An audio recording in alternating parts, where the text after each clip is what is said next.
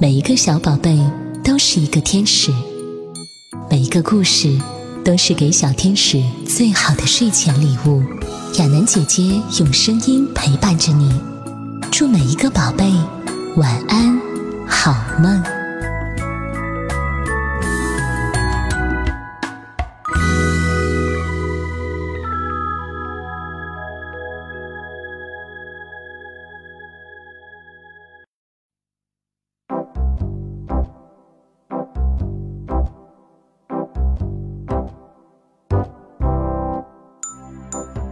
亲爱的小乖乖，又到了听故事的时间了。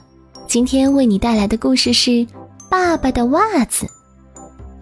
米莉的爸爸很沮丧，他说：“不管是谁，只要他能找到我丢失的那只袜子，我就给他一个拥抱。”他已经翻遍了衣服栏，检查了洗衣机和烘干机的后面。他在床底下找，在靴子里找。他把放袜子的抽屉翻了两遍，上上下下找了又找，就是找不到。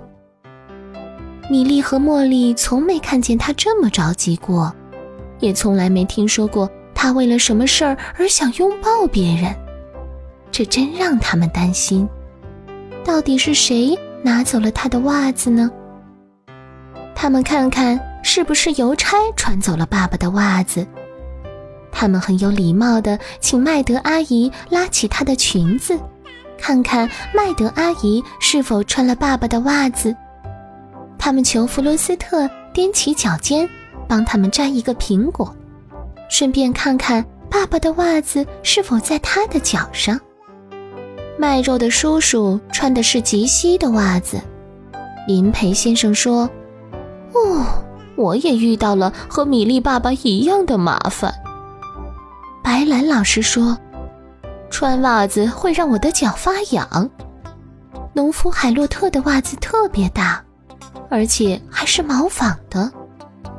斯米利医生的袜子是黑色的，护林员鲍勃大叔的袜子是条纹的。布朗列神父说：“我不穿袜子，而且人人都知道袜子是不会丢的。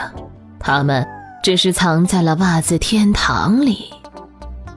茉莉的妈妈说：“哦，我没看见洗衣机里有蓝色的袜子呀。”米莉的妈妈说：“我从来没听说过还有人会丢袜子。哼，我敢打赌，袜子一定是放在抽屉里。”晚上，米莉的爸爸关灯睡觉时，把咪咪放回窝里。就在这儿。他那只蓝色袜子就在咪咪的窝里。爸爸说：“咪咪是最棒的，并给了咪咪一个大大的、大大的拥抱。”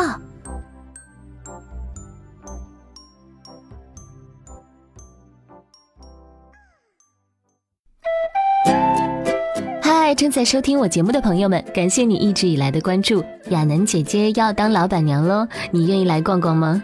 亚南商城里都是跨境商品，欧洲馆、大洋洲馆、亚洲馆高折扣馆，一部手机买遍全世界哦！